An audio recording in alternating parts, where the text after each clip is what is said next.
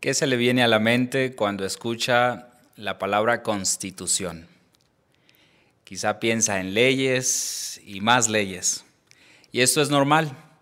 Por ejemplo, se sabe que la constitución de la India tiene unas 145 mil palabras. Es la más extensa del mundo. Podemos decir que prácticamente todo país tiene una constitución. ¿Qué fuera de una nación sin una constitución? En cierta forma, Jehová dio a la nueva nación de Israel una constitución, conocida como la ley de Moisés. Al parecer, originalmente era un solo volumen, pero luego se decidió dividirla en cinco libros para consultarla más fácilmente. El tercer libro de la ley es Levítico, que hoy terminamos su lectura y análisis. Con apenas un poco más de un año de formación, estaba claro que la nación necesitaba un código de leyes. Y qué mejor que Jehová para dárselos como juez y salvador. Además de los diez mandamientos que son mundialmente famosos, promulgó unas 600 leyes sobre moralidad, sacrificios, salud y la observancia del sábado, una forma de adoración exclusiva que Jehová pedía a su pueblo.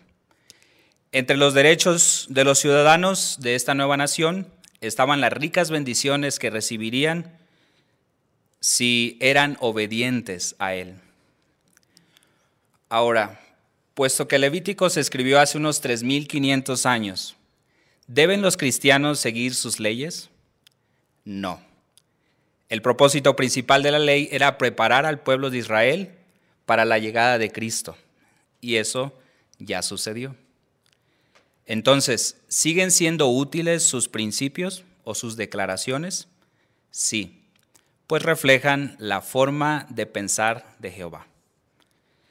Hablando de lo que encontramos en el capítulo 26, ¿cómo pueden sernos útiles las disposiciones de Jehová para tener su bendición en nuestros días? Mire, vayamos por favor a Levítico capítulo 26, el versículo 1 y veamos alguna lección práctica para nuestros días.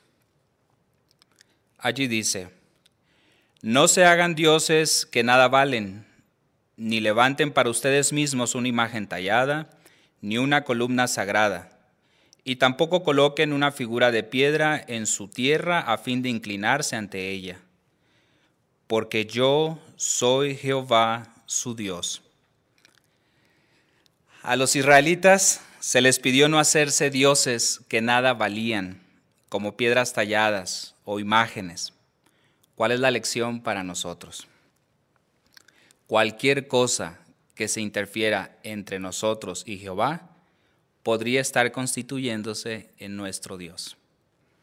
Aunque el nacionalismo, el amor al dinero o el yo personal se ha convertido en Dios de millones de personas o en dioses de millones de personas, nosotros nos esforzaremos por adorar solo a Jehová, justo como a Él le agrada. Veamos otra lección en Levítico, ahora capítulo 26, el versículo 2.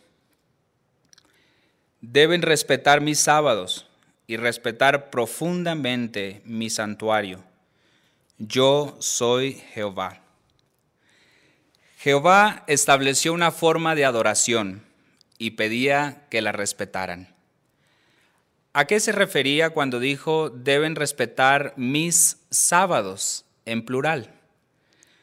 Es obvio que a los sábados semanales que tiene el año, pero estos sábados semanales también pasaron a ser parte de un sistema sabático, es decir, un sistema que incluía varias clases de sábados, como el séptimo día, el séptimo año, el año 50 y ocho días más que formaban parte del sábado, es decir, un día de descanso dedicado exclusivamente a la adoración de Jehová. Además, Jehová pidió respetar profundamente su santuario. ¿Qué era el santuario? Es decir, era la tienda, el patio y el santísimo que formaban parte del tabernáculo una construcción que apenas acababan de tener.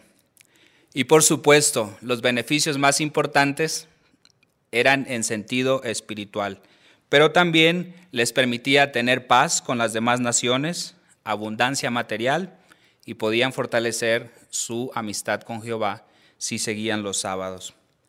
¿Cuál es la lección para nosotros? Las bendiciones se obtienen cuando adoramos a Jehová como Él quiere. A lo largo de los siglos, Jehová siempre ha tenido una forma de adoración pura. En nuestros días no es la excepción. Jehová tiene un grupo de siervos fieles que colaboran con Él y su Hijo Jesús para dirigir la obra aquí en la tierra. Ellos, es decir, Jesús y el esclavo fiel y prudente, supervisan la predicación en unos 240 países y territorios y dan alimento al tiempo debido, al tiempo debido en más de mil idiomas. Sin duda, hacemos bien en seguir la dirección al recibir estas bendiciones. Ahora, el versículo 3 y por separado el 12 nos tiene otra lección. Dice allí, si continúan andando según mis estatutos y obedecen mis mandamientos y los cumplen, dice el, versículo 12, yo andaré entre ustedes y seré su Dios. Y ustedes por su parte serán mi pueblo. Jehová indicó claramente que la obediencia tendría la recompensa de tenerlo entre su pueblo. Al igual que cualquier padre humano, Jehová se complace en que sus hijos sean obedientes y Él los premia. ¿Cuál es la lección para nosotros? Jehová bendice la obediencia. Este hecho por sí solo debe motivarnos a hacer lo que a Él le gusta.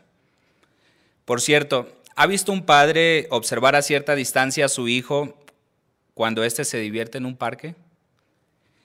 Tal como ese padre sonríe viendo a su hijo, al mismo tiempo ese hijo es obediente al no irse más allá o no subirse a una zona donde está en peligro. Jehová se complace cuando nos ve que somos obedientes, mientras disfrutamos de nuestro servicio y de la vida. En la siguiente imagen podemos ver que en un mundo obsesionado con tener lo último en cosas materiales, Qué valiosos son aquellos que se gastan por demostrar un amor exclusivo por Jehová, sabiendo que les bendecirá a su debido tiempo. Podemos imaginar la sonrisa de Jehová cuando estos hermanos dedican de su tiempo, recursos y energías para ayudar a otros a conocerlo, a pesar de las circunstancias, presiones y tentaciones que les rodean. Mientras esperamos las bendiciones eternas y a que todo el mundo refleje la santidad de Jehová, ¿Qué bendiciones podemos contar ahora? Por lo menos cuatro. Hay muchas, pero queremos destacar cuatro que están aquí en la guía de actividades. El conocimiento exacto de Jehová. Un conocimiento que nos llevará a vida eterna. Paz mental. Una paz que protege lo que pensamos y sentimos, que evita que los problemas de la vida nos superen.